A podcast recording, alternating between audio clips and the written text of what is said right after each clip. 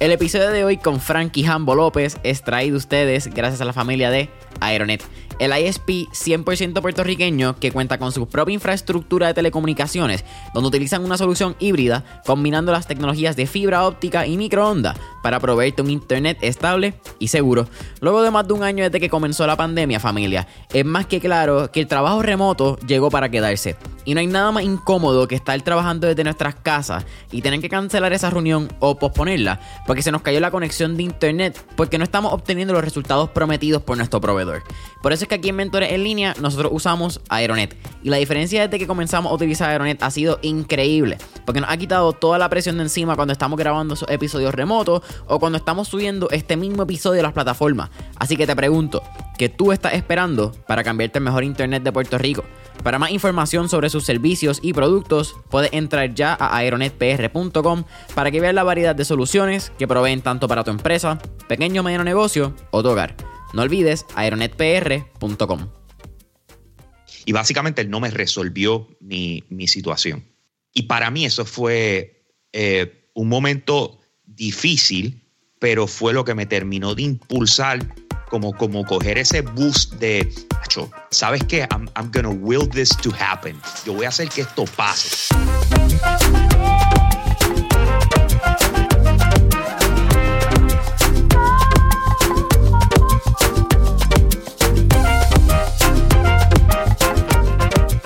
Es la que hay familia? Mi nombre es Jason Ramos y bienvenido a Mentores en línea, un podcast donde hablamos con los empresarios e influencers responsables por las marcas más destacadas para que así conozcas quiénes son tus mentores en línea.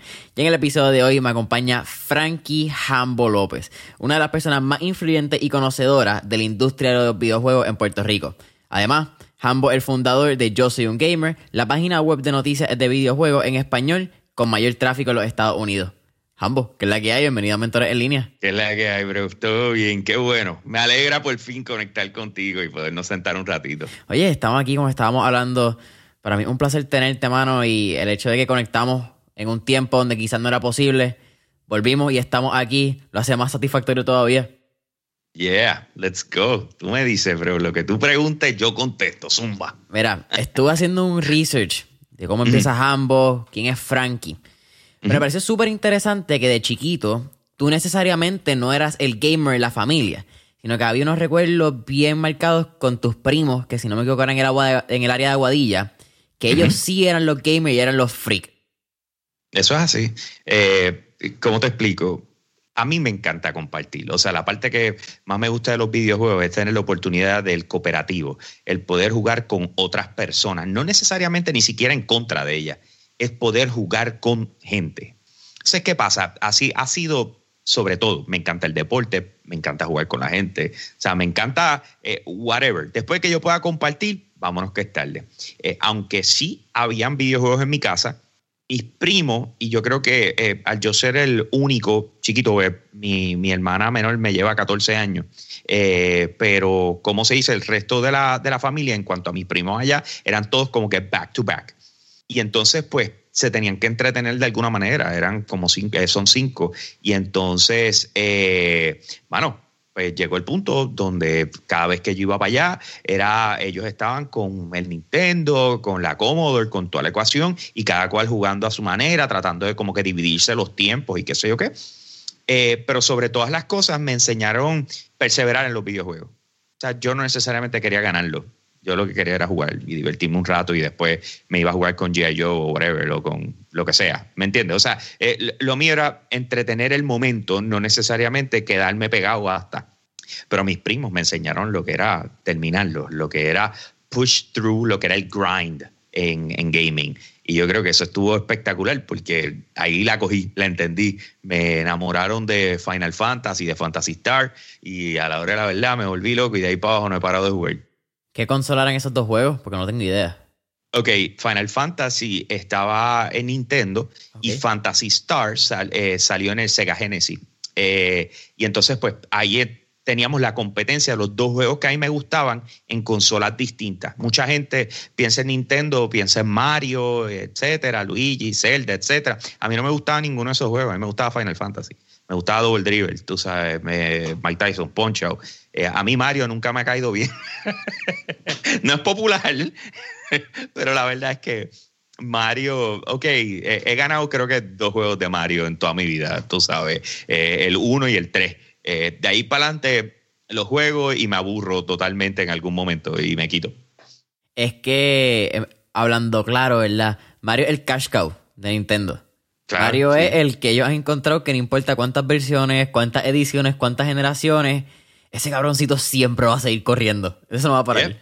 No, no va a parar. Entonces se, inventaron ahí el, eh, el Mario Maker para que entonces todos nosotros podamos crear las tablas que nos salga de, de, Mario y compartirlas con el resto del mundo. O sea, que a la hora de la verdad, ellos crearon el videojuego que elimina cualquier futuro videojuego de Mario. Pero con todo y eso sacaron otro y vendieron no hace ningún tipo de sentido, pero para adelante. No, mano, eh, es admirable quizás cómo puedes crear un cold culture dentro de una compañía. Y pues Mario lleva cuánto, ese lleva como 30 años debe cumplir ya mismo. Creo que son 35 o más. Eh, mano, lleva un fracatán de tiempo, ¿viste? Recuerda que Mario no empezó como personality. El que empezó como personality era Donkey Kong. O sea, Mario era, eh, ¿cómo se dice? El Six Man, el ah, yo voy para allá, pero a quien le tengo que ganar es a la bestia, tú sabes. It is what it is. Es interesante, ¿verdad? Que, y tiene que ser una loquera para los creadores de King Kong, el, todo ese mundo de Mario ahora. Ver que quizás que el personaje que ellos pensaban que iba a ser el, left out, pues él está añadido, el, que está calentando el banquito, como decimos cuando jugamos básquet, terminó siendo su cash cow y el que lo apunta a correr. Así mismo.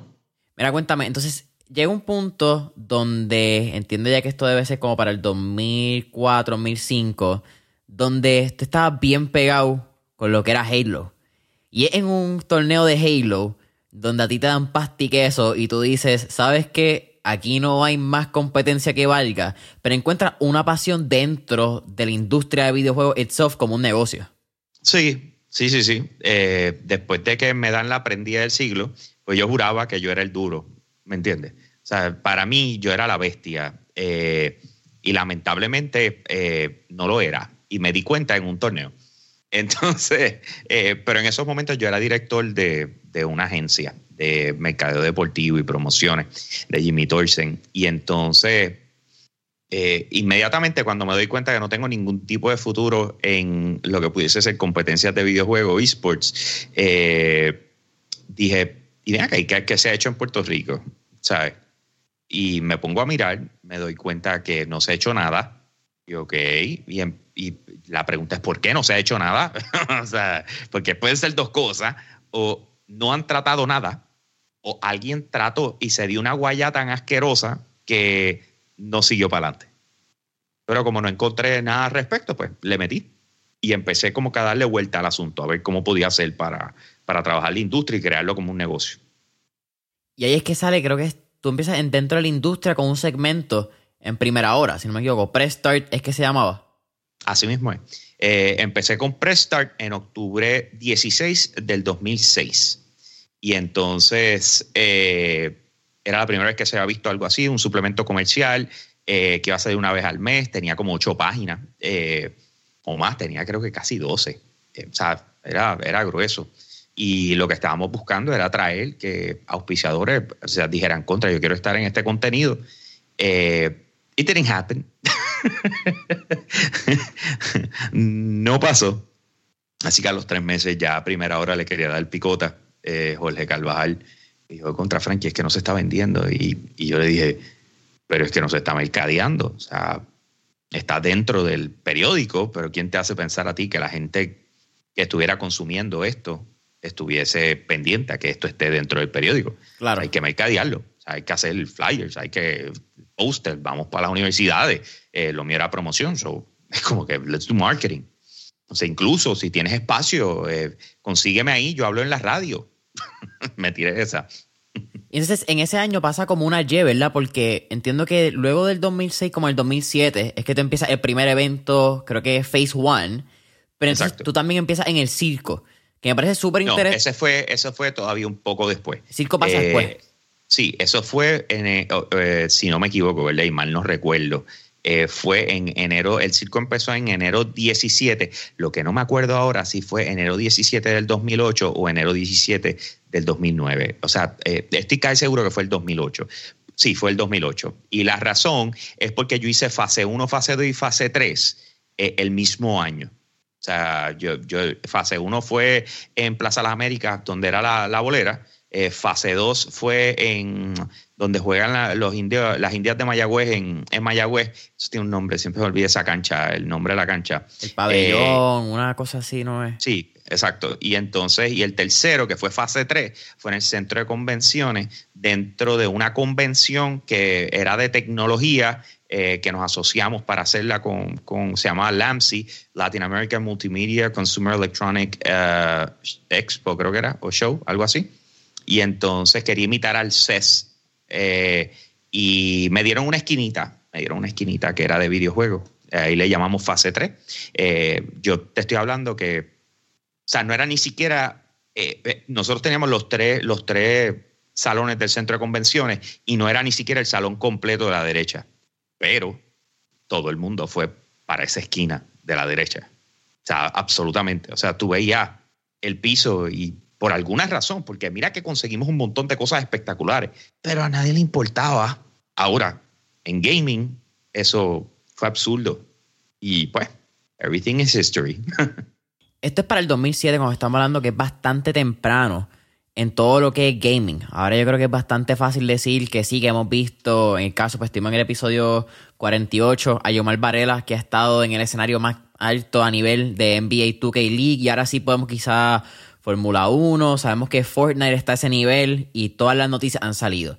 Pero cuando tú miras atrás, ese momento de, de gaming 2007 y en el estado que estaba, ¿cuán difícil fue promover un evento de esa magnitud, ¿verdad? De tú mover gente, no solamente jugadores, pero tampoco había. 2007 estamos hablando que no es pre-iPhone, porque iPhone creo que sale como el 2007, ya 2008.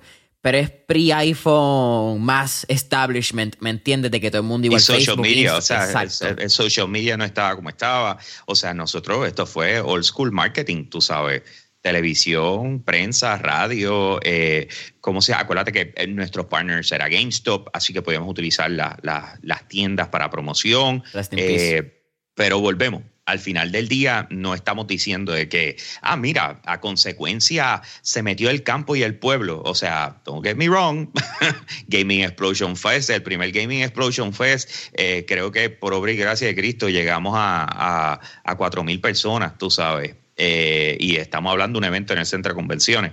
O sea, si, si no me equivoco, ni llegamos a las 4.000. O sea, yo creo que nos quedamos como en las 3.006 o algo así, tú sabes, y evolucionar de eso, hacerle entender a la gente lo que era la idea, el concepto, etcétera, eh, fue complejo. Fue complejo por demás. O sea, no había la conexión con la gente que hay ahora. O sea, no había Twitch. Ah, no, ah quiero hacer un live para que me entiendan.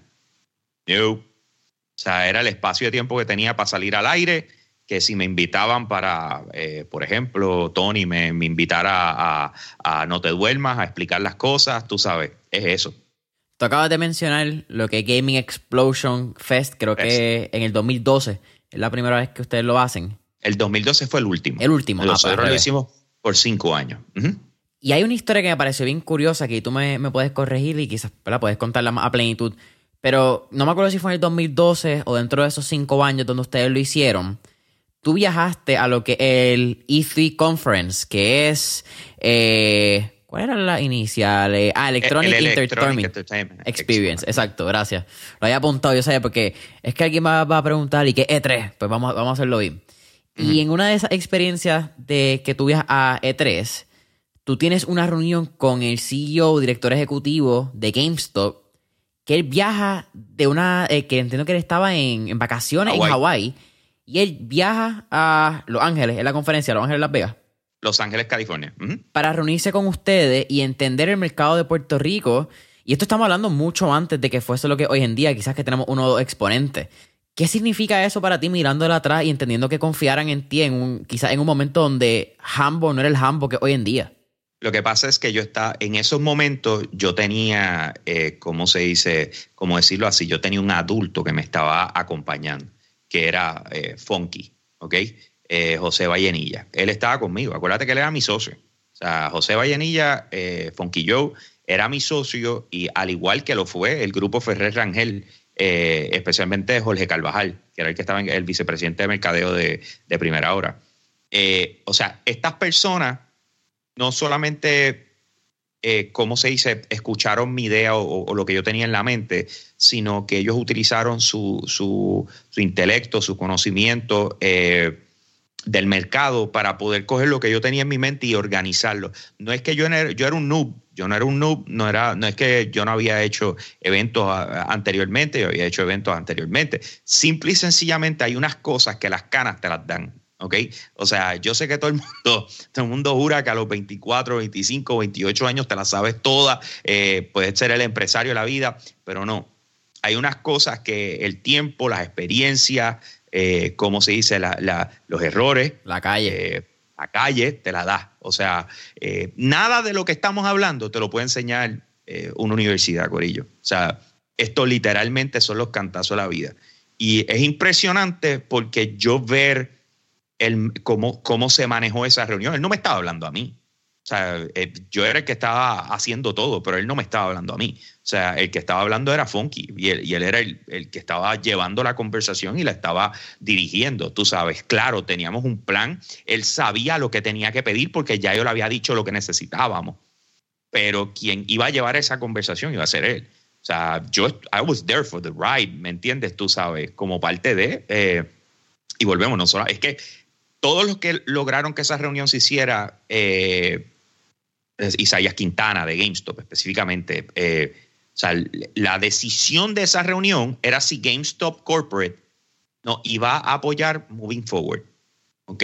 Eh, si ellos nos iban a apoyar al nivel de que todos los años esto iba a ser eh, una ecuación que se iba a dar, Gaming Explosion Fest se va a dar y, GameStop tiene que sacar recursos y, apoyarla. O sea, esa era la, ¿cómo se dice? Eh, lo que estaba en línea en esos momentos. El que GameStop le dijera a Nintendo, eh, tú tienes que montar en Puerto Rico. Y le dijera al otro, tú tienes que de esto. ¿Por qué? Porque el mercado es demasiado importante para mí, headquarters, GameStop overall. Esa islita, así es pequeña, es ultra importante para nosotros y tú la tienes que apoyar. Y eso fue lo que hizo. O sea, Isaías Quintana ya había preparado el camino, había hablado con el presidente, que de hecho, by the way, eh, como si se, él murió de cáncer, pero como si se ya había trazado el camino y cuando nosotros llegamos allá era cosa de cerrar, que escucharan de nuestras propias bocas la que hay y se acabó. O sea, de ahí, de ahí en adelante esto cogió Pepa. Pero, pero en esos momentos yo no era el que estaba metiéndole, era, era yo. Eh, y yo aprendí de ahí un montón, garantizado. Eh, tocabas de mencionar y yo no sabía el rol que había tenido Funky Joe como tu mentor, ¿entendés? Como, como este líder que no solamente que admiraba, pero que te abrió las puertas y que fue clave en tu desarrollo. Sí. Eh, eh, siempre que preguntarle a alguien que ha aprendido de una persona que una mira es bien difícil y siempre hay tantas historias y tantas recuerdos y, anécdotas. Pero si pudieras sacar una, que estoy diciendo lo difícil que es, ¿cuál sería una lección que te ha dado Funky Joe? Hermano, yo creo que fue cuando empezamos a, cuando empezamos a trabajar juntos. Eh, cuando ya habíamos tomado la decisión de que íbamos a trabajar juntos.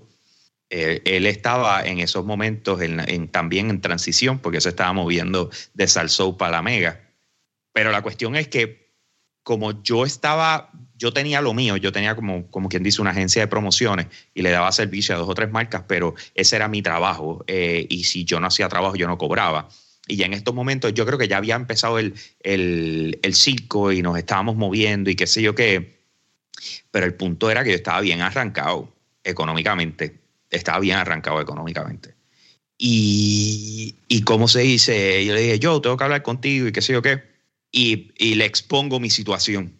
Y, y, él me, y él me dijo como que, mano, Frankie, tú sabes, yo no puedo hacer mucho por ti, tenemos que tenemos que ir sobre los pasos para que esto deje dinero. O sea, no podemos sacar dinero sin antes ir sobre los pasos. Y básicamente él no me resolvió mi, situación. Y para mí eso fue eh, un momento difícil, pero fue lo que me terminó de impulsar como, como coger ese boost de, ¿sabes qué? I'm, I'm gonna will this to happen. Yo voy a hacer que esto pase. Hay veces que queremos que la gente nos resuelva y, como se dice, nos haga ir a través de una situación incómoda porque eh, sentimos que no podemos bregar con ello, qué sé yo qué. Pero de la forma en que yo hoy puedo decirte que veo las cosas, es que si hay una carga que está sobre ti o hay un peso o algo que tú tienes que, que manejar, eh, te puedo asegurar que lo vas a poder hacer porque eh, Dios te dio las fuerzas para hacerlo. No hay carga que caiga sobre ti que tú no puedas manejar.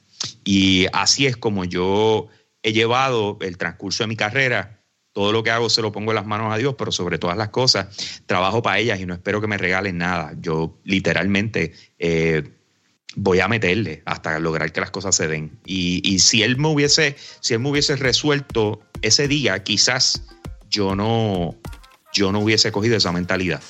El episodio con Hambo continúa en menos de un minuto, pero antes, quiero hablarte de nuestro auspiciador, Diet Home, la compañía número uno de dietas personalizadas que se adaptan a tu presupuesto con comidas frescas y no congeladas. Lo maravilloso de Diet Home, familia, es que aparte de traerte la comida fresca y el delivery que tienen en todo Puerto Rico, Diet Home se asegura de que puedan mantener un estilo de alimentación saludable y balanceado. Pero si me preguntas a mí, lo mejor de Diet Home es que te abre la cabeza a un mundo de oportunidades cuando viene el menú. Suena medio loco, pero no fue hasta que yo comencé con Diet Home que probé la lasaña de berenjena, la pizza con harina de almendra y hasta empecé a comer frecuentemente lo que es el coliflor y lo que es el brócoli. Y si tú sigues estos próximos 5 pasos, tú también puedes comenzar tu nuevo estilo de alimentación hoy. 1. Entra a diethomepr.net o baja su aplicación en el App Store. 2. Elige el plan de tu preferencia. 3. Dale checkout y completa tu orden. 4. Espera en la comodidad de tu hogar u oficina mientras hacen tu entrega. Y 5. Disfruta de la fresca y rica comida que Diet Home tiene para ti. Para más información entra ya a diethomepr.net o llama al 787-754-5616. Ahora sí, cuéntame cómo nace la idea de yo soy un gamer. Eh, bueno, y antes de que me cuente eso, déjame hacer un, un, un mini tangente. Estamos hablando que hiciste eventos por casi, casi siete años, como seis años, desde el 2000, bueno, cinco, 2007. Hice ocho. Ocho, ocho años. de eventos, sí, porque empecé en el 2007, pero estuve haciendo, no, bueno, hasta el 2006, casi nueve años, sí. Eso es un montón. Y no solamente un montón, has hecho eventos de distintos tamaños, en distintos lugares. ¿Mm? Cabe mencionar con distintos retos, porque en el 2012 tuviste la campaña Alejandro García Padilla frente al centro de convenciones cuando hicieron el Gaming Explosion. Y yo creo que cuando uno hace eventos, es bien fácil desde afuera mirar y criticar. Y es bien fácil uno decir, ah, yo lo haría mejor. Es claro, puñeta, es bien fácil uno hacerlo mejor cuando no estás bregando con los suplidores, con los auspicios, con las carpas, con la gente que tienes que vender, con que la conexión esté, con pagar, con todo el dinero que entre en el momento, que las taquillas se vendan, que la gente llegue, la promoción. Hay un montón de elementos que la gente piensa que son bien fáciles y que ellos podrían hacerlo. Pero a través de Wow, ¿son cuántos? Son, bueno, 10 años, el aniversario, décimo aniversario, yo soy un gamer. Estamos hablando de 15 años desde que comenzó eh, Prestart. ¿Cómo has bregado con tanta crítica, con tanto hater, eh, troller en las redes sociales, que es lo que hay? Y, mano, y yo creo que quizás simplemente eso es algo que es normal que pasa cuando eres la persona que está poniendo el ritmo y estás poniendo el paso en una industria, en, en cualquier lugar. Wow, eh, es una, es una contestación compleja porque tienen muchas cosas que ver. O sea, no es lo mismo un, troll o un hater que tú no conoces a gente que conoces que has tratado de apoyar y la envidia o lo que sea también los lleva a convertirse en haters. Y hay muchas cosas, hay muchas cosas que pasan, especialmente cuando, cuando tú estás en el ojo público. Eh, número uno, la gente piensa que, que todo fue regalado, que tú lograste llegar ahí por suerte, eh, ¿cómo se dice? Porque te, te eh, ¿cómo se dice? Un padrino, alguien te llevó.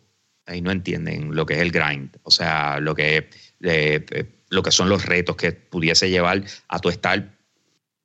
o sea, en mi, en mi diseño, yo jamás pensé que yo iba a estar, eh, iba a ser parte del circo de la mega ni que el circo de la mega iba a existir. ¿Tú me entiendes? O sea, yo, eso jamás en la vida pudo haber sido algo que estuviese en mi mente. O de repente estoy allí, programa número uno de la radio, eh, todo el mundo me está viendo, tú sabes. Al, al, principio es cool cuando nadie usa las redes sociales, pero ya después cuando las redes sociales arrancaron, Tacho, papi, que está la crítica, ah, este no sabe un cara, o sea, son tantas cosas que dicen, este tipo se cree, y yo, ¿me creo de qué? O sea, ¿qué conversación tú has tenido conmigo como para determinar que yo me creo, me dejo de querer, me creer? O sea, ¿por qué? Porque me escuchaste hablando de algo eh, en un segmento de radio. O sea, hay tantas cosas que suceden, así que eh, te voy a decir cuál es mi práctica. te voy a decir cuál es mi práctica. Mi práctica es esta.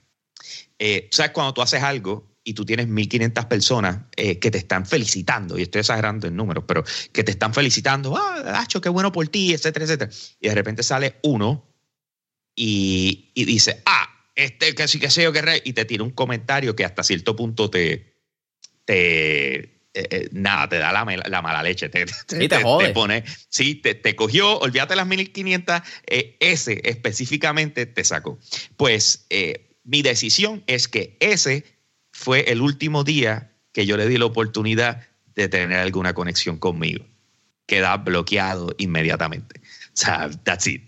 O sea, si en algún momento alguien me daña la paz haciendo un comentario mala leche, tiene un blog ganado a instantáneo. Esa ha sido mi, mi, ¿cómo se dice? La manera en que yo manejo esto. Es así de fácil. Tengo un montón de gente que me, que me sigue y la persona que no necesito eres tú blog. Se acabó. Esa lista tiene que estar bien larga.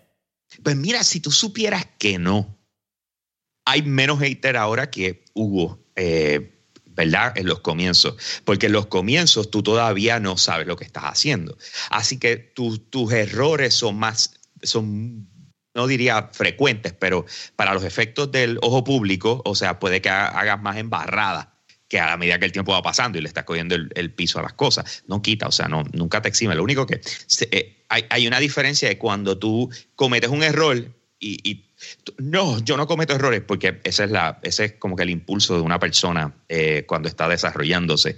Eh, como se dice, el, el, aceptar que estuviste mal o que hiciste algo mal es como que bien tú sabes. Eh, pero ya en estos tiempos es como que, luego yo grabo a las 4, yo, me levanto a las 4 de la mañana, a las 5 yo estoy grabando.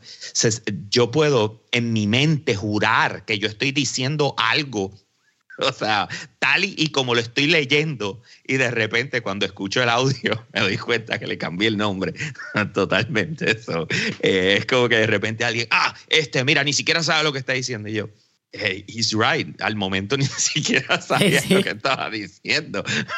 ¿Me entiendes? He's not wrong.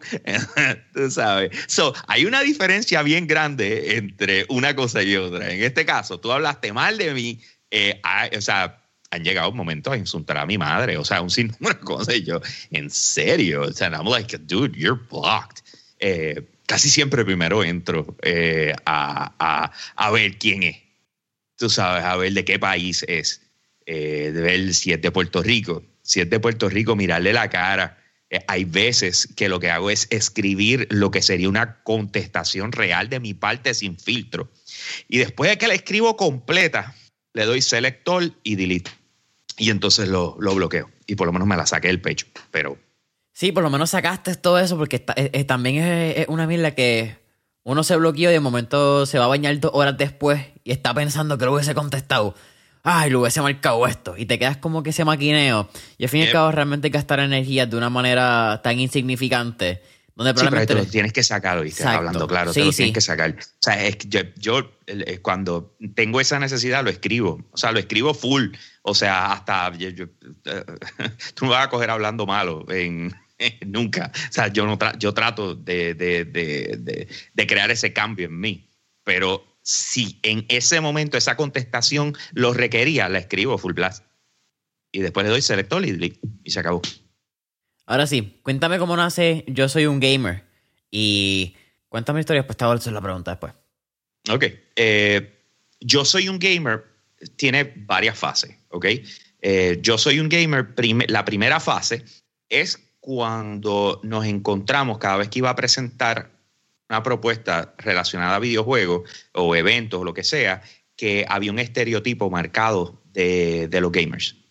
¿Ok?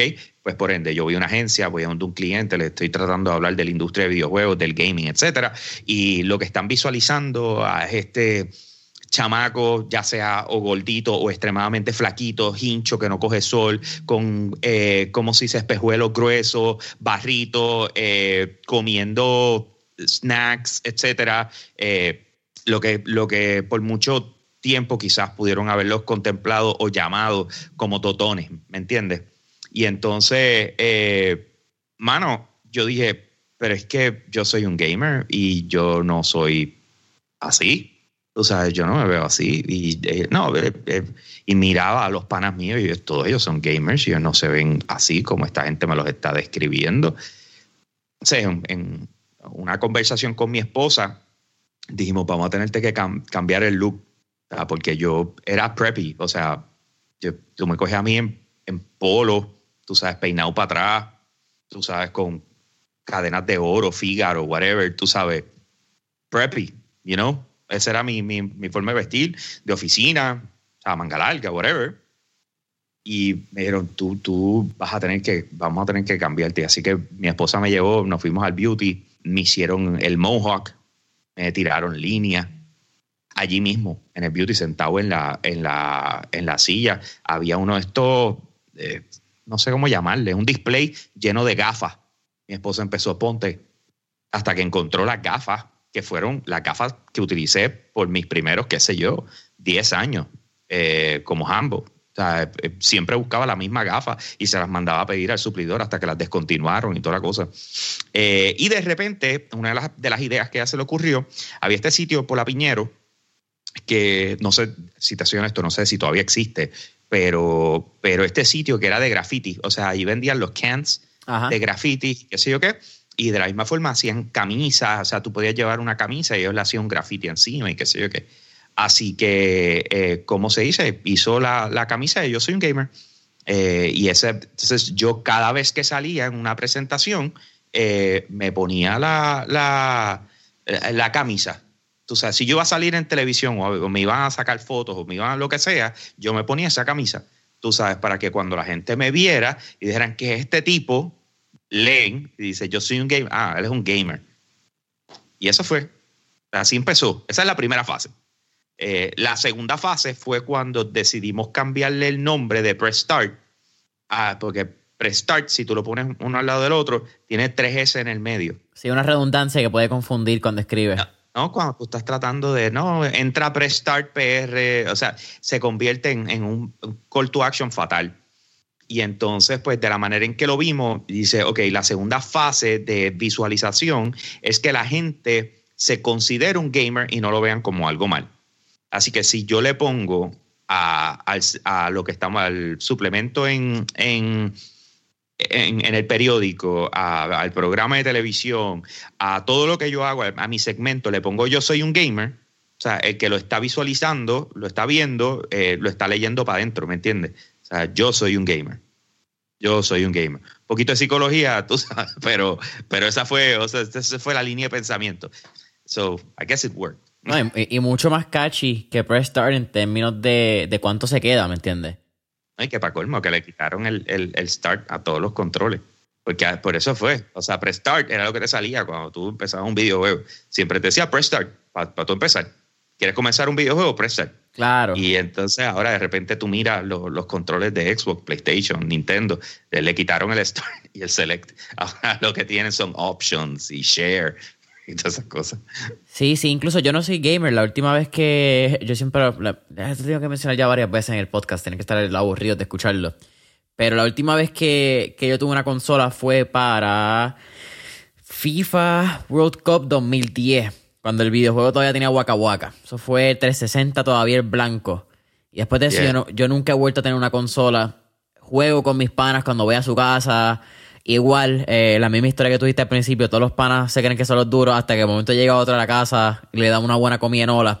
Eso es parte de, de compartir y de jugar. Pero entonces te pregunto, cuando tú empiezas yo soy un gamer bien diferente a lo que ha sido la evolución ahora. Eh, vamos a hablar de lo que ha sido pues el TV, que sé que están ahora en Telemundo, eh, creo que fue enero 30 de este año, que 2021, que empezaron. Pero ¿qué destrezas y habilidades has tenido que aprender en el camino, Hambo, para llevar a Yo soy un gamer de ese bebé, que fue en el 2011, si no me equivoco, ya cuando empieza como que este cambio completo, el rebranding, a lo que hoy en día que tiene sobre creo que 1.6 millones en Facebook, sobre 40 mil en Instagram, eh, radio, YouTube y todo. Wow, 1.3 en, en, Facebook.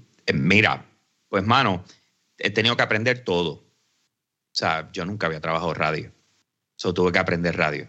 Tuve que aprender a modular mi voz. No me preguntes cómo aprendí. Llegué a ello. Eh, tuve que aprender a salir en televisión. O sea, a crear. O sea, cómo tú te ves. O sea, cómo tú te proyectas. Eh, qué puedes hacer, para dónde tienes que mirar, qué tienes que tener en la mente. O sea, hay tantas cosas que tuve que aprender de lo que tiene que ver con producir. Tuve que aprender a producir, tuve que aprender a crear libretos, tuve que aprender a editar en vídeo, eh, tuve que aprender programación, tuve que aprender... Eh, yo, loco, yo he tenido que aprender todo, o sea, literalmente todo. Es como que, y si se dijera, y si se dijera que dejé de aprender, pero Claro que no. O sea, los otros días aprendiendo a utilizar una plataforma nueva que se llama Restream. O sea, dude, eh, es, un constante qué necesito y qué tengo que hacer para, para llegar a él. Eso es todo. O sea, ¿qué necesito y qué tengo que aprender? Ah, tienes que aprender tal cosa. Ok, vamos a hacerlo. O sea, el año pasado nosotros hicimos el Yo Soy un Gamer Academy. O sea, nunca habíamos montado o sea, un sistema de estos de dar clases y qué sé yo qué rayo. ¿Cómo lo íbamos a manejar? ¿Cómo íbamos a, interactuar con la gente? ¿Qué teníamos que hacer? O sea, ok, pues tenemos que aprender. Pues aprendimos y lo hicimos. Y te, digo, una de las amanecidas más asquerosas que me he dado en los últimos años fue montando eso, pero lo hicimos. Y vamos a darle, tú sabes. Pero yo creo que esa es la actitud. no hay limitaciones, hermano. Hay tutoriales en YouTube, hay tutoriales en tantos sitios que tú decir que en realidad, ah, es que no, no sé cómo hacer, pues hermano, no estás buscando, eh, no, estás invirtiendo el tiempo correctamente. Estás pensando, estás esperando que alguien venga y te lo resuelva. Eh, vas a encontrar cómo hacerlo en el internet. That's it. Más sencillo, ¿verdad? A veces no puedo y de momento le, le pregunta, ¿buscaste en Google cómo hacerlo? Y la pregunta, ay no, que es medio loco, ¿verdad? Porque yo creo que cuando se hacen estos buscadores en los inicios, en los fundamentos del Internet, el propósito era facilitar la información y que la gente fuese más inteligente. Y yo creo que mientras más información hemos dado, más bruta se ha hecho la gente porque menos buscan, como que menos, no, sé si es que menos leen, pero es, es interesante quizás como el fundamento y ese origen de estas plataformas, pues el resultado ha sido el inverso. Bueno, lo que pasa es que volvemos. La, eh, el pasar trabajo, aunque sea en búsqueda, es algo que la gente evita. Entonces, pues prefieren que alguien les diga cómo hacer las cosas, tú sabes, porque es cercano o whatever. Es como en estos tiempos, necesito saber cómo esto se hace. ¿Contra quién de nuestras amistades sabrá hacer eso?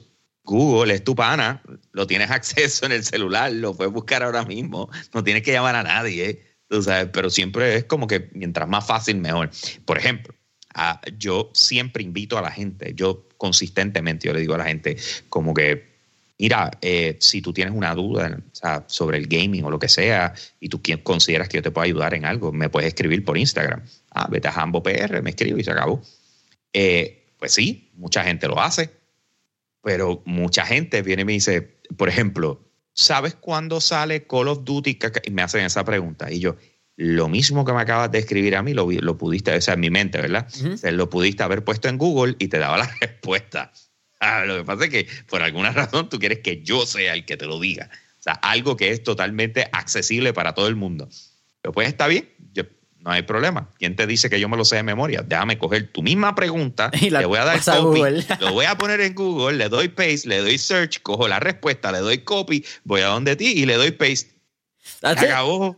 Así, lo que pudiste haber hecho del saque, hiciste que yo lo hiciera por ti, pero está bien. Tú sabes, yo te dije que me escribieras. So.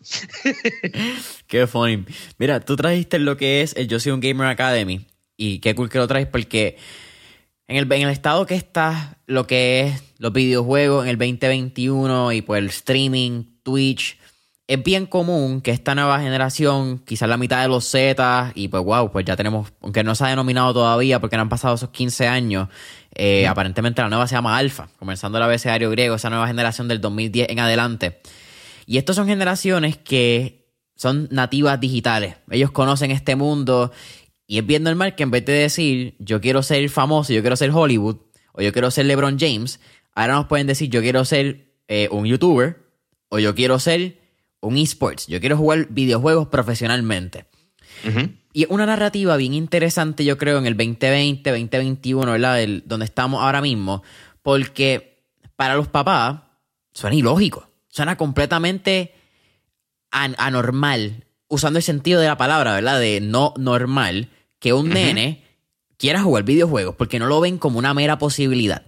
Pero para el nene que está sentado en YouTube, que está viendo estos streamers con millones de, followers, que de momento está viendo cómo los cheques salen de Fortnite de 5 millones, un Jomar Varela que se ganó, creo que fueron 250 mil dólares, medio millón de dólares en el torneo de, de My 2K, pues es como que, wow, espérate, esto es una realidad.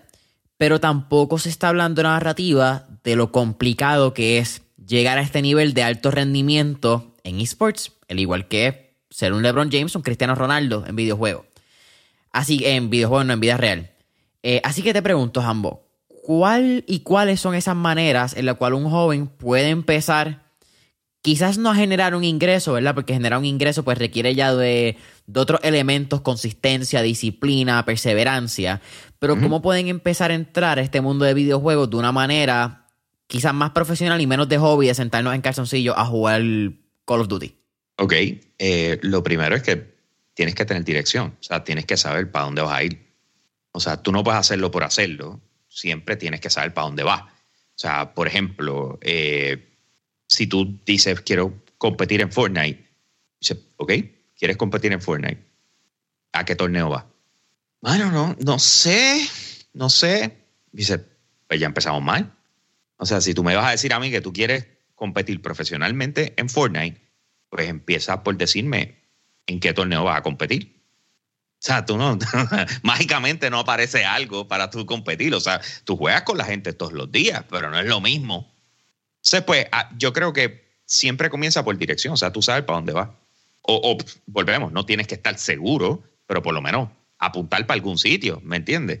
Tú sabes, hello, eh, ah, mira, yo quiero hacer streaming de, de videojuegos que eso me pasa mucho y es, el bacterio más grande del mundo, güey. ¿Cómo tú, cómo tú le dices a la persona? O sea, cómo, cómo, o sea, por darte un ejemplo, yo tengo un par de talentos que eh, están en la plataforma de Yo Soy un Gamer, que nosotros pues invertimos mucho tiempo en ella, los manejamos, etcétera. Me les acerqué, les dije, mira, para que estés en la plataforma, me gustaría trabajar esto contigo. Me dijeron, ah, dale, que si esto es y lo otro. Y yo dije, ok, pues nada, eh, lo primero que vamos a hacer es que te voy a sacar cita para que te sientas con, te sientes con una coach, eh, para que te trabaje en proyección, para que te trabaje en dicción, para que trabaje en un sinnúmero de cosas sobre ti. es como que, ok, me dice yo, tranquilo, yo te lo pago. O sea, yo voy a invertir en ti, pero tú tienes que entender que no es sentarte ahí y ya. O sea, cualquiera se puede sentar. Tú retener una persona retener 400 personas por hora y media. ¿Tú me entiendes? Porque siempre pensamos en los miles y miles de personas. No, no, no, papá. Cautiva uno. Vamos a enfocarnos en el primero. ¿Cómo tú haces eso? ¿Cómo, cómo, ¿Cómo tú haces eso? Entonces todo el mundo jura que es que yo juego durísimo. Yo me alegro. Pero si tú no sabes conectar con la gente, si, si, si tú no sabes cómo manejar tu carácter, si tú no sabes, o sea, hay un sinnúmero de cosas que tú tienes que hacer. Eh, a la hora de tú decidir estar en línea, a, exponerte ante la gente. La gente jura, ah, yo cojo un micrófono y le meto ahí. ¿Quién dijo a ti que yo quería verte? O sea, dame una razón a por qué yo te tengo que ver a ti. Es que yo soy un duro en Fortnite. Está bien, pero me caen mal, eres un estúpido. Mira cómo me estás hablando. Yep. ¿Entiendes lo que te quiero decir? O sea, hay, hay unas cosas que la gente jura que por prender y vamos a meterle, o porque tengo los chavos y puedo hacer un setup y que se vea bien cool y que sé yo qué, pues la gente me va a querer ver.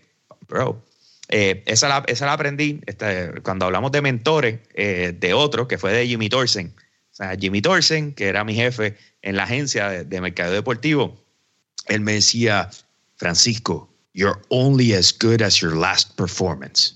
Y yo, ok. Sea, tú pudiste haber hecho las cosas extra bien mil veces. Le hiciste mal una vez, that could be your last.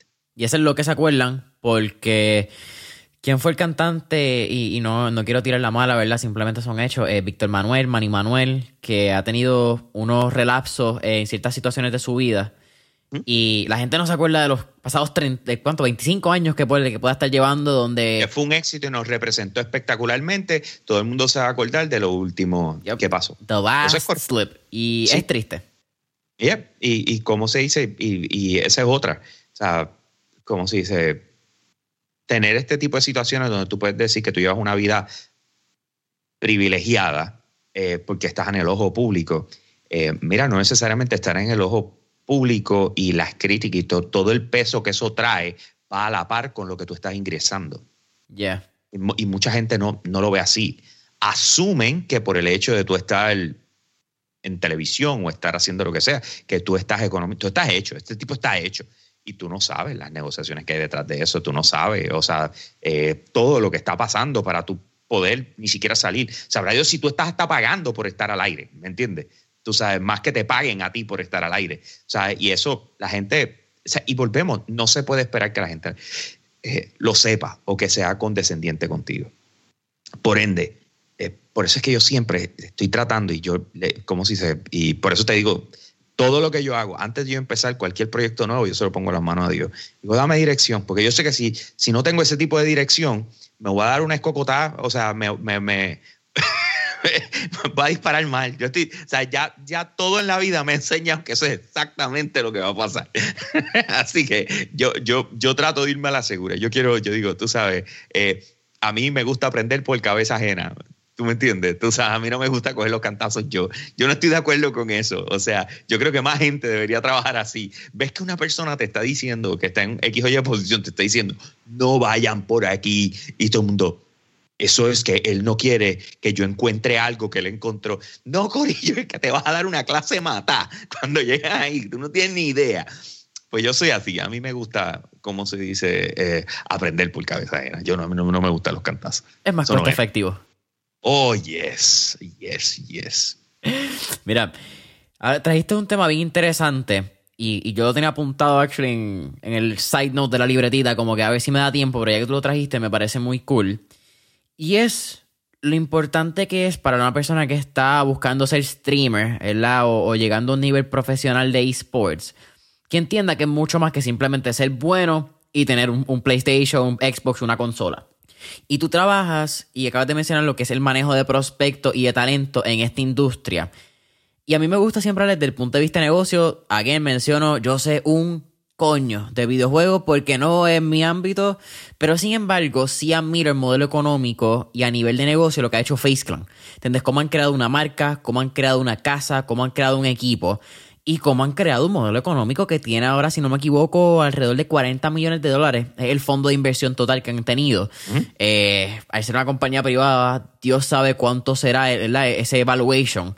Pero una compañía que tiene mucho más que sus talentos, ya tiene gente en redes sociales, tiene gente editando. Es it's a whole company. Entonces te pregunto, ¿qué le falta quizás a Puerto Rico, tanto a nivel de industria como infraestructura, porque eso no se puede dejar a un lado, un tema que está en, sinergia, y una, es dependiente realmente. Y quizás entonces a nivel de talento, para llegar al nivel de esa cultura. Porque creo que decir, dale, llegar al nivel de Face Clan, es decir, como un startup que quiere llegar a ser el próximo Google. Pues está, es, bien difícil, ¿me entiendes? Es, es, casi hasta imposible llegar a hacerlo porque son esas primeras personas que ponen y son quien llevan el paso. Wow. Dude, eh, te puedo decir que son muchas cosas, ¿oíste? O sea, hay, hay, hay muchas cosas que, que, hay que trabajar. Hay, que trabajar con la mentalidad de los inversionistas. Eh, ¿Cómo se dice? Hablaste de la evaluación. La, eh, si tú miras la historia, y hay un libro que, que académico que te lleva sobre esa historia, y bro, tú no puedes evaluar la industria de videojuegos de la misma forma que evalúas cualquier otro. ¿ok? Eh, aquí hay una mezcla importantísima de grassroots con modelos de negocio. O sea, tiene que haber una combinación perfecta de comunidad, eh, porque la gran mayoría de las personas juran que Face Clan salió de... ah, vamos y ya estamos arriba. Exacto. Cuando tú te pones y ves la historia de ellos, o sea, las guayas que se dieron fue increíble. O sea, estuvieron así de no existir, al igual que a Hundred Thieves y, todas estas, y todos estos equipos. Si la gente piensa que son cuatro panas que se unieron y dijeron, ay, vamos a crear el Face Clan. Exacto. Entonces, ¿qué pasa? Eh, eh, la situación con Puerto Rico es que estamos atrás. Estamos atrás 10 años. Don't get me wrong. Eso no significa, eso no, o sea, ¿cómo te explico? Eh, no necesariamente it's a bad thing. ¿Por qué? Porque los cantazos se cogieron en otro sitio. Las cantidades absurdas de dinero que perdió DirecTV, perdió medio mundo inventando y tratando cosas que ya están documentadas y que nos enseñan dónde no nos tenemos que guayar, sucedieron. Y en un, eh, un área geográfica tan pequeña como lo que es Puerto Rico, tú no te puedes dar el lujo de coger unos cantazos así de grandes. Así que estar atrás en ese sentido, hasta cierto punto, tiene que ser nuestra naturaleza para poder ser exitosos en lo que debemos hacer. Entonces, cuando tú dices, vamos a ser exitosos en esto, pues, ¿qué requiere? Las mentalidades correctas. Inversionistas que entiendan que no nos vamos a guayar porque tenemos la data que nos enseña cómo se guayan. ¿Tú me entiendes? Tú sabes cómo, cómo se pierde dinero y se bota dinero. Esa data ya está. Entonces tú dices, ok, no voy a hacer eso. O sea, pero necesita gente con la mentalidad correcta.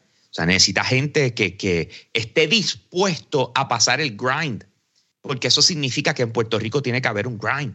Te voy a dar un ejemplo que yo espero que en algún momento eh, me permita coger la lengua y, ¿cómo se dice? shove it back, ¿me entiendes? Tú sabes, eh, por, por, decir lo que llevo diciendo en estas pasadas semanas. Osuna eh, acaba de invertir en, un equipo de esports y una nueva franquicia y etcétera. No sabía. Eh, sí, esto pasó la, semana pasada. Y entonces, ¿verdad? Yo no sé cuándo sale este podcast, pero para los efectos del día de hoy específicamente, esto pasó la semana pasada. entonces, ¿qué pasa? Que cuando yo vi eso, y yo veo que sale en Rolling Stones, Osuna invierte, es el primer artista latinoamericano y yo, etcétera. Y yo estoy viendo eso y yo estoy aquí y, tú no sabes cómo a mí eso me, me, me. Yo decía, salió en todos lados que la primer latino y no invirtió en Puerto Rico, lo, lo tuvo que ir a hacer fuera de Puerto Rico. Wow, brother, como eso me supo a mí, que tú no tienes ni idea. Y duele. Sí, oye, pero volvemos. Hay, hay, varias cosas que tenemos que estar claros. O sea, te estoy hablando de primeras impresiones, pero vamos a coger eso y vamos a trabajarlo. Número uno, son sus chavos, él los pone donde le salga el forro. Vamos a empezar por esa. o sea, vamos, vamos, a estar en justa perspectiva. Esa es una. Eh, dos, eh, cuando tú contratas a un equipo de inversionistas, que es lo que estos artistas hacen. Lo digo porque muchos se han comunicado conmigo para tocar estos temas. Eh, ellos hacen un evaluation. Claro. Es lo que te acabo de decir. Sí, sí. o sea, que lo más importante es que la mente de la persona que esté evaluando el negocio entienda de dónde nosotros estamos eh, ubicados en estos momentos y que se dé cuenta del potencial enorme que tenemos, que eso es otra, otra, son otros 20 pesos. Eh, y lo próximo es que hay que trabajar con fundamento. Cuando tú estás tan tarde en la ecuación, tú no puedes decir, yo voy a hacer lo mismo que ellos, que voy a juntar un equipito de cuatro personas a ver si la pego. Eso no es crear esports en Puerto Rico. Crear esports en Puerto Rico a este punto es tomar en consideración cosas como decir, ok, si ya sabemos que esports que es, y voy a aprovechar, ¿verdad?, para hacer esta aclaración, eh, para aquel que no sabe nada, quizás como tú, eh, en, en, cuanto a videojuegos se refiere, pero que esté escuchando este podcast. Cuando se dice esports, tienes que pensar que es exactamente lo mismo que decir deportes, ¿ok? si tú dices, este tipo es un duro en esports, es como decir, este tipo es un duro en deportes. Tú decir, este tipo es un duro en NBA 2K, es como decir, este tipo es un duro en béisbol. ¿Ok? Así que esports no es un solo videojuego, es el conglomerado de todos los videojuegos por el cual se compiten. Claro. Ahora, ya estamos a un nivel donde se entrena de la misma manera. ¿ok? Los adiestramientos, o sea, cómo todo se trabaja, la mentalidad, o sea, la gente no entiende la cantidad de presión que puede recibir una persona que está jugando por un campeonato o algo por el estilo. Todo este tipo de cosas. O sea, eh, cada deporte tiene su forma de trabajar eh, ¿cómo se dice? Eh, por ejemplo, un tenista. O sea, el tenista, mano, tú sabes, le está metiendo durante un fin de semana, digamos, y le toca a él, can, can, can, can, y cogiste un descanso y mañana vas a jugar de nuevo, tú sabes, hasta que saca. ¿Me sigue? Tú sabes, ah, ah, baloncesto, pues entonces tienes un, equipo que es de tantas personas que si en algún momento tu performance no está al nivel, puedes entonces cambiar por otro, entre otra persona. O sea, este ese tipo de presión. Eh, llega el momento donde está todo bien tight y todo el mundo necesita ser esa, esa fuerza de aliento. O sea, hay tantas cosas que, que eh, como si el deporte enseña y lo que me gustaría que la gente supiera que es exactamente lo mismo en esports. O sea, cuando yo pienso en esports en Puerto Rico, yo pienso que es por fin la oportunidad de llevar la disciplina de deporte a más personas. Y eso mientras el mundo sigue corriendo y mientras las personas se siguen desarrollando como profesionales, el tú haber participado, eh, participado de disciplina deportiva tiene unos efectos tan positivos en ti, en trabajar en equipo, en eh, trazar una meta y lograrla. O sea, hay tantas cosas que afecta positivamente el tú haber tenido esa experiencia. So, que yo digo, vamos a trabajar los esports en Puerto Rico, comencemos con los fundamentos, comencemos con la disciplina deportiva sea, vamos a empezar de abajo para arriba. ¿Por qué? Porque no son, ya estamos atrás 10 años, lo podemos hacer bien del saque. no podemos hacerlo al revés porque nos vamos a dar las mismas cogotas y no tenemos el budget para hacerlo. Pero me parece bien interesante porque cuando tuvimos a, a Yomar, como he dicho, yo no, yo no conocía ni entendía la magnitud de esto. Al punto que el día antes de yo entrevistar a Yomar, yo me siento con uno de mis panas y él me dice, ah, sí, tú no has visto que hay Fórmula 1 en esports. Y yo, no. Entonces de momento entro y veo a este tipo en simuladores, con los mismos simuladores que usan los profesionales, compitiendo bajo las, marcas de Ferrari, de McLaren, de etcétera, etcétera, de Mercedes, que otro, ¿verdad? Es básicamente ese pilar en, Fórmula 1. Y de momento cuando me siento con Yomar, él me dice, sí, es que nosotros tenemos entrenamiento. Y nosotros entrenamos una vez por la mañana, físico por la tarde, y luego en esa tarde quizás podemos tener un fogueo con otro equipo del hecho de que Yomar se tiene que mudar a la ciudad donde está jugando, aunque es remoto. Esto no es que tú estás desde Puerto Rico y compites al mismo nivel si estás en la liga. Eh, Que en NBA 2K hay cinco personas, ¿me entiendes? Eso es que cada uno juega una posición, que es lo que tú estás diciendo, y hay un, NBA draft que todos los años se tiene que hacer. Que por lo menos cuando Yomar lo cogen fue en el Madison Square Garden. ¿Entiendes? Que tú estás viendo que es al mismo nivel y al esa misma disciplina es necesaria y es simplemente fascinante, porque yo con 21 años no lo entiendo. Imagínate de momento un, nene de 15 años que le está explicando este sueño a un papá de 45. Eh, mano, tienes que hacerle un mapita y tienes que usar unos cuantos sticky notes y tirarte unas flechitas para que entiendan cómo funciona esto a un nivel que es una realidad económica a largo plazo si los fundamentos están bien hechos. Claro, pero volvemos. O sea, yo creo que la en estos momentos, cuando a ti te dicen vas a poner a tu hijo en baloncesto o vas a poner a tu hijo en voleibol, tú no estás pensando en cuántos chavos ellos van a hacer. Eh, tú estás pensando en varias cosas. Estás pensando en que se divierta, estás pensando en que aprenda lo que es disciplina deportiva, estás pensando de contra, a lo mejor esto es una pasión que él va a continuar por el resto de su vida. Entonces, ¿qué pasa? Que tú estás dispuesto a hacer eso con baloncesto, ¿por qué? Porque lo entiendes. Claro, porque quizá en algún momento lo jugaste porque lo jugaste en algún momento y, lo capturaste. O sea, te voy a decir lo que va a hacer los esports con, si lo hacemos con el fundamento correcto. De la misma forma en que tu familia te iba a ver a jugar básquet, eh, eh, o mientras te ibas desarrollando jugando básquet, o lo que sea que hacía, va a pasar lo mismo con esports. No lo van a entender, pero se van a exponer a ello. No solamente se van a exponer a ellos, sino que lo van a aprender a la larga. O no solamente eso, sino que en el momento en que ellos lo dejen de, de, jugar o de hacer, aunque pongan un partido de esports en ESPN, lo van a poder ver, se van a poder sentar y lo van a poder disfrutar. Y volvemos, todo es una evolución, vamos a llegar a eso. Eh, como se dice, la pregunta es cómo Puerto Rico va a llegar a eso. Eh, yo, yo, yo, hago mi parte, o sea, yo hago mis esfuerzos, pero por, por, eso mismo es que hasta cierto punto eh, me dio, me, dio ese pesar cuando vi lo de Osuna, eh, porque pues me he sentado con tanta gente, tú sabes, y de repente ver que lo hicieron fuera de Puerto Rico, me picó y yo dije como que qué chavienda, men, tú sabes. Eso es una de las cosas, tú sabes, porque también yo creo que otro de los errores, eh, para cuadrar con este tema, eh, otro de los errores que siempre cometemos es que cuando queremos implementar algo nuevo en Puerto Rico, lo primero que hacemos es tratar de copiar lo que hacen en Estados Unidos en algún sitio. Es naturaleza, incluso yo creo ya. Sí, y, y te voy a decir algo. Nosotros tenemos que empezarnos a trabajar como lo que somos. Y tenemos que aprender a aspirar dentro de lo que somos. O sea, no tratar de, o sea, como estabas diciendo ahorita, de, de, de arrancar siendo un Google cuando hello. O sea, eh, la, infraestructura y lo que tenemos en Puerto Rico no te lo va a permitir. Tienes que ir por parte. Tú sabes, tienes que atravesar los caminos, tienes que ir. Por eso te digo que lo que, me hizo Funky en aquel momento era ultra importante.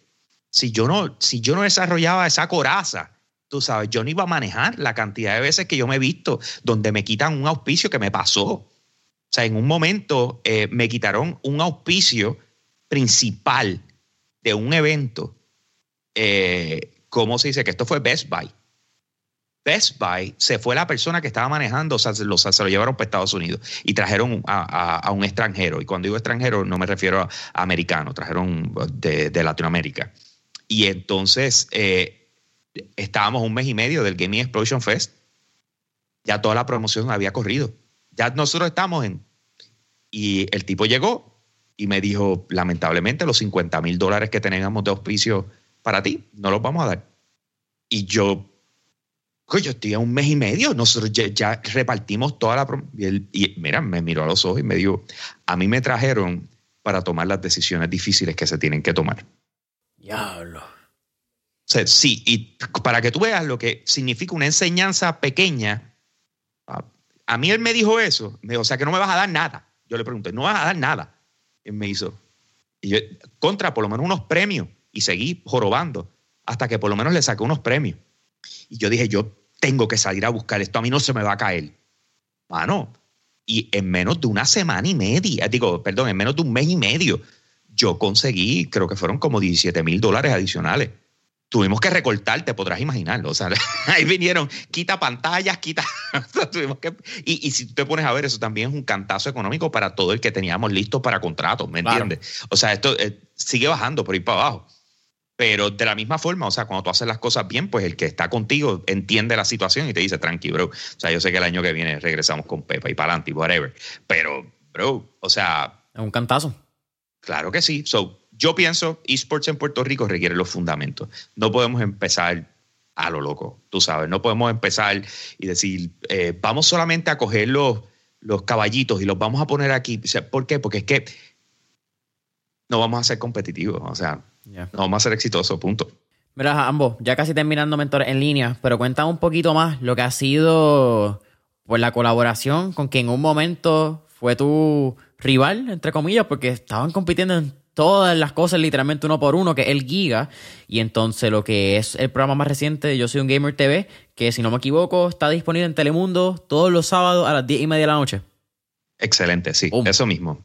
Eh, ok, pues obviamente todo el mundo considera que nosotros, eh, ¿cómo se dice? Teníamos una rivalidad. Lo que lo hacía una rivalidad es el hecho de que yo estaba en el circo y él estaba en, en el despelote. ¿Ok? So, eso en realidad era lo que lo convertía en una rivalidad en esos momentos. Eh, no era que nosotros estábamos tratando de hacerla, nosotros nos veíamos allí en SBS porque los dos están en el mismo sitio. Nos saludábamos, nos sentábamos allí a, hablar, a chacharear y a hablar de los juegos y qué sé yo qué rayo. Eh, tampoco era que éramos panas, tú sabes, pues yo lo conocía ahí, o sea, no es como que no. Pero, pero lo que sí sucedió fue que yo, viendo la oportunidad de unir los, los heavy hitters, eh, como se dice, yo me acerqué a, a Funky y a, Jorge y les dije como que, mira, yo creo que podemos, tú sabes, vamos a meterle a esto en un año para que sepa. Creo que fue el 2010, si no me equivoco. Hicimos un Hambo versus Giga por primera vez en el Gaming Explosion Fest. Y entonces eh, era Team Hambo contra Team Giga y qué sé yo qué. Y, y estaba animando Rocky y el Gangster. Fue un palo, fue espectacular. Eh, y entonces después yo les dije, mira cuánta gente trajimos, mano. O sea, yo creo que esto sería algo cool, vamos a juntarnos y vamos, o sea, vamos a decirle para juntarnos. Entonces, eh, Funky y, y Jole Carvajal en aquel momento, y eh, reafirmo, lo hicieron muy bien en esos momentos. Me dijeron, pa, nosotros estamos invirtiendo en ti. O sea, yo no voy a coger a más nadie y lo voy a decir al público que está a nivel tuyo. Eso no va a pasar. Aquí el, producto eres tú.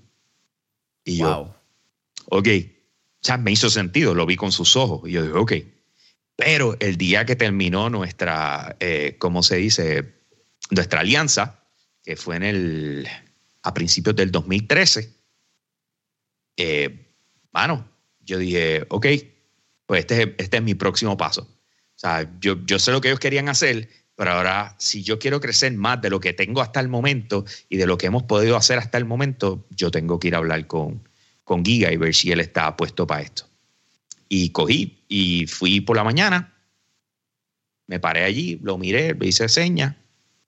Eh, cuando break, mira, ¿qué pasó? Pa, tengo que hablar contigo. Y dice, ok, pues dale, cuando termine aquí voy para allá. Yo, pues dale, me fui para la cafetería allí o, eh, a darme un cafecito. Y él fue para allá me dijo, ¿qué pasó? Yo le dije, bro, acabo de terminar la relación de negocios con, con Primera Hora y con eh, eh, Funky. Me dijo, ok, ¿qué vas a hacer? Y yo le digo, pues quiero seguir con lo de yo soy un gamer.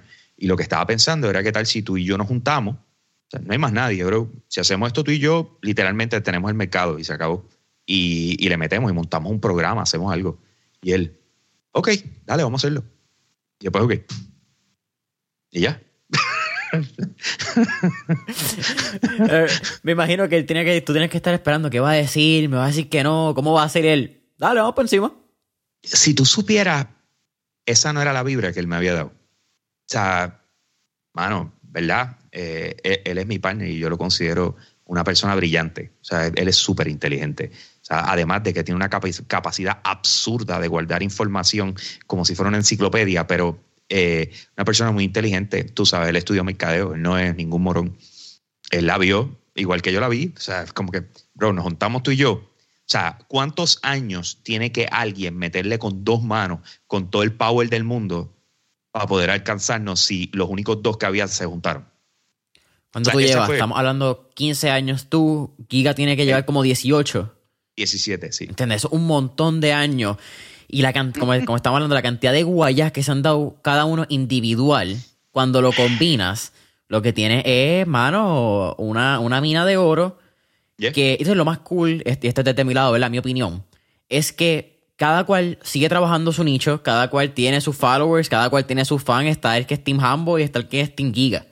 Claro. Pero pueden aportar una conversación con dos distintos puntos de vista bajo una plataforma pero cada cual sigue con lo suyo, ¿entendés? Y ese, ese tipo de colaboración creo que no solamente hermosa, porque se ve bien pocas veces, a veces tenemos este ego de, no, yo soy el influencer, lo que estábamos hablando quizás antes en el pre-podcast, o yo soy el, el, el, macharrán en la industria, yo no quiero competir, yo quiero ganarle.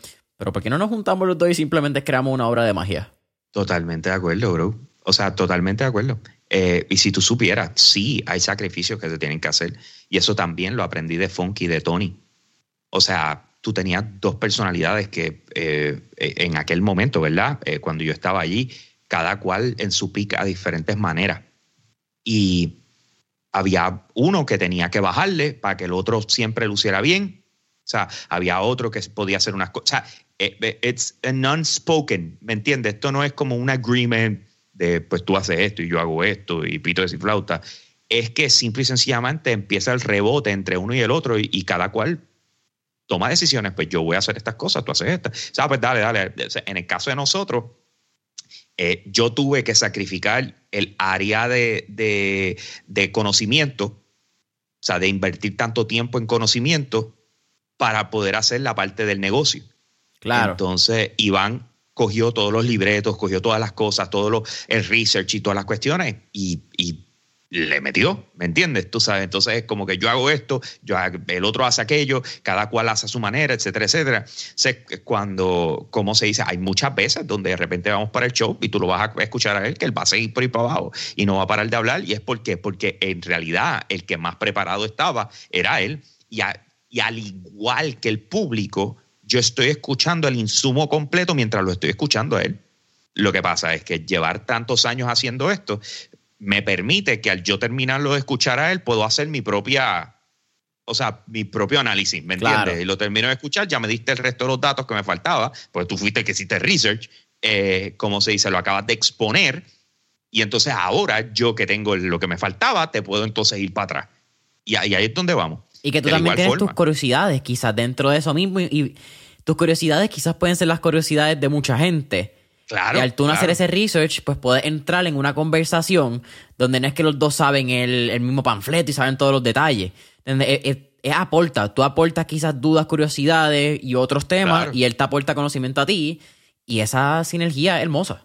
Sí, ¿no? Y además de eso, pues tengo que pasar un trabajo brutal todos los días por la mañana para poderme preparar para lo que voy a tirar al aire. Eso es lo otro, que tú te levantas a las cuatro y media, lo mencionaste. A las cuatro, a las cuatro, todos los días. ¿A qué hora te Una viernes me levanto, eh, mano, como a las diez y media, eh, diez y media a once. Eh, pero me levanto a las cuatro de la mañana a leer. Tengo que leer como un animal para poder salir al aire y, que, y saber de lo que estoy hablando. O sea, porque no, hago, no tengo el tiempo de hacer research. ¿Me entiendes? O sea, de repente ahora, eh, eh, y volvemos, esto acaba de cambiar el lunes de la semana pasada. o sea, para que estemos en la misma página. Porque tuvimos que hacer un cambio en la plataforma y, después de 10 años de estar escribiendo noticias, decidimos borrar la parte de noticias en, en, la, en y dijimos, vamos a hacerlo todo en video. Así que ahora, todos los días, a las 10 de la mañana, perdóname, de lunes a jueves, a las 10 de la mañana, nosotros estamos grabando un show en vivo. O sea, lo estamos, estamos metiéndole para que salga para el resto del mundo a la, a, la, a la una de la tarde. Sea, nosotros lo estamos metiendo a las 10 de la mañana y por ende, en mi staff se levanta a las 6 de la mañana a empezar a hacer research y preparar las noticias que vamos a correr en el show. Así que ahora es full blast de 10 de la mañana a más o menos 11 y media, 11 y 45, eh, non-stop. Eh, definitivamente un trabajo no solamente bien impresionante, pero bien intenso para ambos. Yeah, este, o sea, está pesado, ¿me entiendes? O sea, ese, pero by the way, eso que te acabo de decir, esto, el Giga no tiene que ver en eso. Esto es, yo soy un gamer acá por su parte y el equipo de trabajo, los editores, etcétera, que trabajan en la plataforma. O sea, eso lo hago yo con ellos. Eh, Hambo vs Giga son los jueves a las 7 eh, y entonces tenemos Yo Soy un Gamer en Facebook y, y, y, YouTube y entonces tenemos Yo Soy un Gamer TV los sábados a las 10 y media en Telemundo. Boom. Ambos, para mí ha sido un absoluto placer. Ya terminando Mentor en línea, siempre hacemos cuatro preguntas. Fuera de esports, mucho más relax. Así una, un tipo de preguntas rápidas de fuego.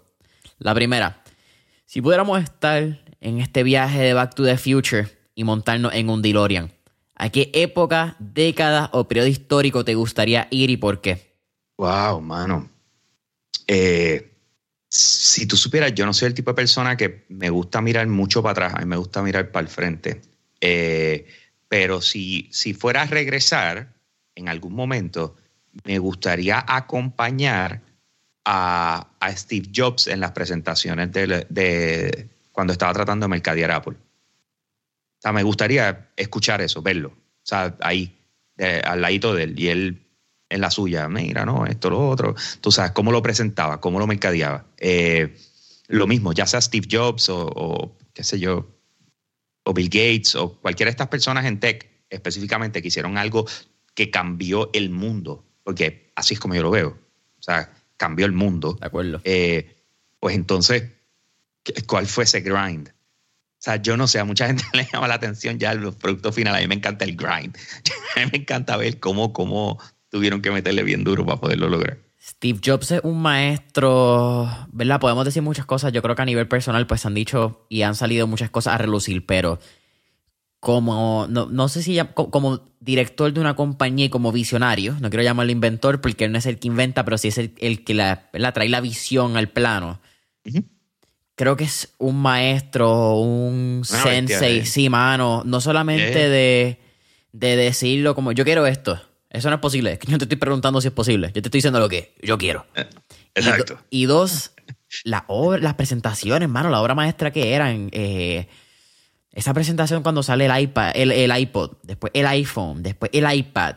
Eh, uno las ve. Es más, el primer anuncio, creo que el anuncio muy famoso de él, que es el de eh, The Changemakers, el que habla de las personas que cambian, eso es lo que hace Apple, no me acuerdo el, anuncio, pongo el enlace abajo en la descripción, pero uno de estos anuncios de Apple que, que para pelo. Y Steve Jobs, mano, nadie, nadie mejor que pues, hacerlo. Volvemos, eso me llama, me, me hubiese gustado poderlo, poderlo vivir, ¿me entiendes? la segunda pregunta, ambos. Tenemos un playlist en Spotify que se llama Mentores en línea, el playlist, donde tenemos todas las canciones que motivan y pompean a nuestros entrevistados. Así que con eso dicho, ¿qué canción motiva pompea a Frankie Hambo López? Wow. Ok, bro. So, aquí va la, la clara. Yo no soy de escuchar música. Ok. Completamente. O sea, te lo digo con toda honestidad. Yo no escucho música. Eh, yo literalmente cuando voy en el carro soy el tipo de persona que me gusta que el, radio esté apagado y que mi mente esté clara y que no me estén hablando. O sea, claro, si estoy con mi esposa y qué sé yo, que sí, es otro, pues, pero solo. familia. Sí, sí. Pero si cuando estoy solo, yo, yo voy en mi zen, ¿me entiendes? Yo voy en mi, mi, línea de pensamiento. Yo sí tengo un playlist, ¿ok? Tengo un playlist. No tiene que ver, no tiene que ver con lo, con lo con la letra, tiene que ver con los ritmos. Ok. Ok, o sea, lo más seguro eh, puede que no me sepa ni una palabra, ¿me entiendes? Pero, por ejemplo, una que me encanta es la de Pitbull y Cristina Aguilera, Feel This Moment. ¿Ok? E, esa es una que yo la pongo, puede que me sepa dos o tres chanteos de, Pitbull, pero no sé. Pero Feel This Moment, eh, featuring Cristina Aguilera, de, de, Pitbull, eh, es una de mis favoritas. Ahora te voy a tirar una que lo más seguro esta nunca la has escuchado en tu vida. Eh, estoy buscándola aquí para poder. Ok, ya la encontré. Eh, que lo más probable nunca la has escuchado en tu vida. Y esta sí, no la escucho para hypeo, pero más la escucho de reassurance. Se llama Tiempo y la, y, la interpreta Flor Amargo. Tiempo, Flor Amargo. Y cuando y esa, el que me está escuchando, eh, escúchela. O sea, no es, del propósito no es el ritmo. En realidad, y el ritmo está pegajosito y whatever, pero en realidad es que la letra me mató, especialmente como empieza. La, primera línea eh, es la más asombrosa y espectacular que tiene. Eh, y esa es, como te digo, pero volvemos. Te estoy diciendo esto, sabrá Dios si la última vez que yo escuché esto fue hace tres meses, ¿me entiendes?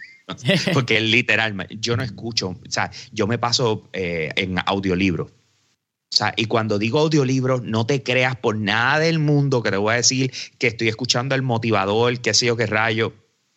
No, o sea, estamos hablando de eh, un libro de ciencia ficción con un viaje de que este eh, se va a acabar el mundo y para que la gente subsista los meten en un servidor tú sabes su consciente los mete en un servidor y ahora están viviendo un videojuego o sea ese eh, de eso me refiero acabas de darle al, eh, eh, al clavo. Tercera pregunta, ambos.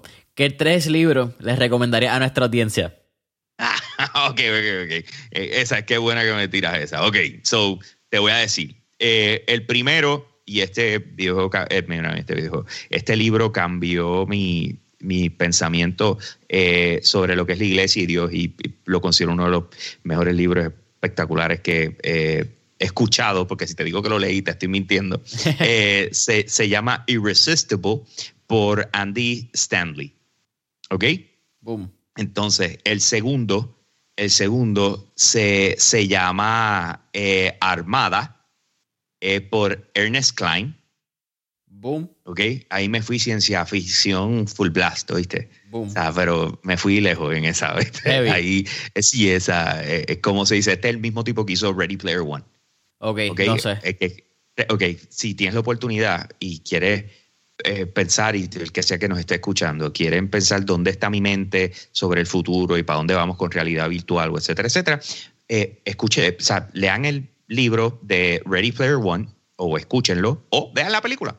Está espectacular. O sea, Ready Player One, eh, mind blowing, boom, whatever. Pero después de conocerlo por Ready Player One, entonces me doy cuenta que tiene otros libros y caigo en Armada.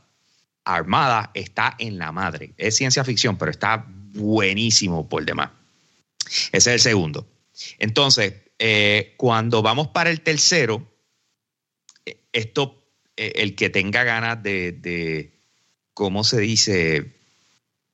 De leer esto, en realidad se va a encontrar con que va a tener que chuparse como ocho libros. Una serie total. Eh, em, y, se llama Gamer for Life. ¿Ok? Gamer for Life por Daniel Schinhofen. Y una vez arranque ahí, eso está medio fuertecito, eh, como se dicen los temas, pero, pero para que tengas la idea de dónde se basa esto, eh, piensa que de repente eh, realidad virtual se está convirtiendo al nivel donde las personas pueden pasar X cantidad de tiempo en realidad virtual. No es solamente que me lo puso un ratito, sino que, digamos, puede estar nueve meses metidos en realidad virtual y bregar las cosas desde allí. Y entonces la historia va alrededor de esta persona que cometió un crimen y, va a estar un, policía que cometió un crimen bajo eh, sano juicio. Y él dijo, está bien, voy preso, para vida, me lo merezco, o sea, yo sé lo que hice, etcétera.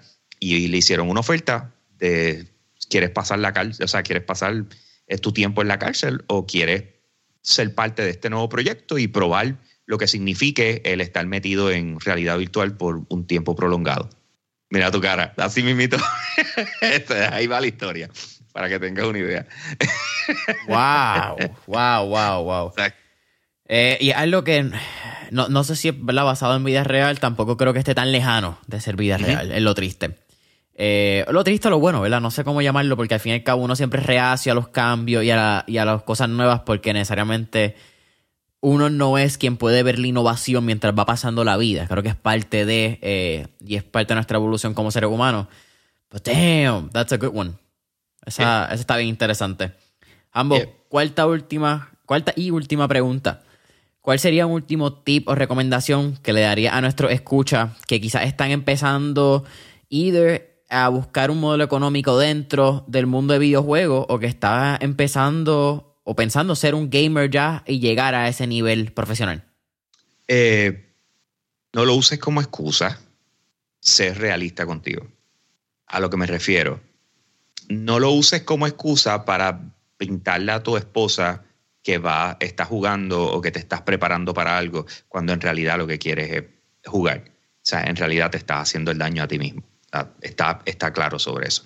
No te mientas. O sea, date cuenta que si no tienes un propósito, no tienes una dirección, tú no te sentaste y evaluaste el mercado, tus posibilidades dentro del mercado, o sea, lo que necesitas hacer, etcétera. Si tú no pasaste por ese proceso y lo que estás es, improvisando, te puedo decir desde ahora, eh, y lamento, ¿verdad?, que sea yo el que te lo diga, esto no te va a salir.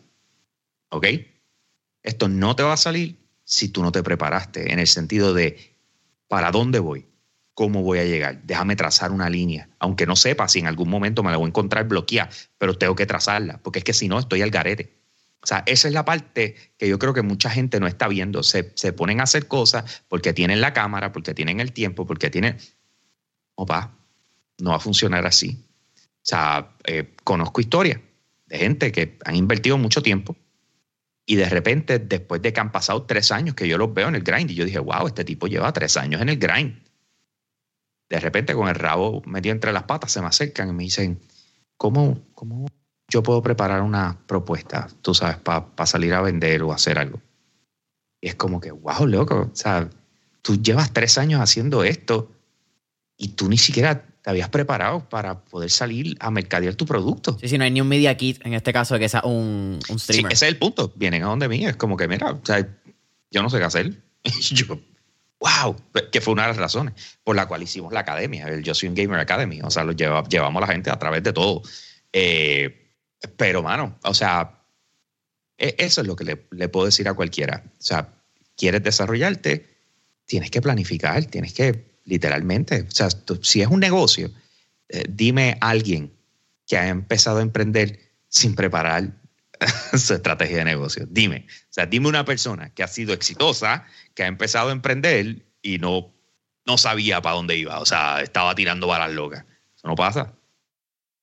Ambos, para mí ha sido un absoluto placer tenerte mentor en línea Cuéntanos, redes sociales, eh, menciona otra vez si está eh, programa de radio, programa de televisión, eh, YouTube ah. Lives y suma todo que tú tienes cosas de más, así que arrancas. Ok, ok. Eh, lo primero, que yo considero que es lo más importante, si estás viendo esto, escuchando esto, lo más probable ahí tienes dudas o preguntas o estás trancado en algo. al igual que siempre lo he hecho, lo hago aquí. Estoy disponible. O sea, me consigues en Instagram, yo soy el que contesto en Instagram, no es más nadie. Yo contesto eh, a todo el que me escribe. Se escribe Hambo PR, Hambo es con H al principio, no es J, Hambo PR. Me vas a conseguir ahí sin ningún problema. La realidad es que estoy en todas las redes sociales, por lo mismo, Hambo PR. Tú me consigues lo que sea. Eh, name it, ahí estoy yo, Hambo PR. Eh, ahora, yo soy un gamer como plataforma, eh, te invito a que te des la vuelta, conozcas lo que hacemos, veas lo que estamos haciendo.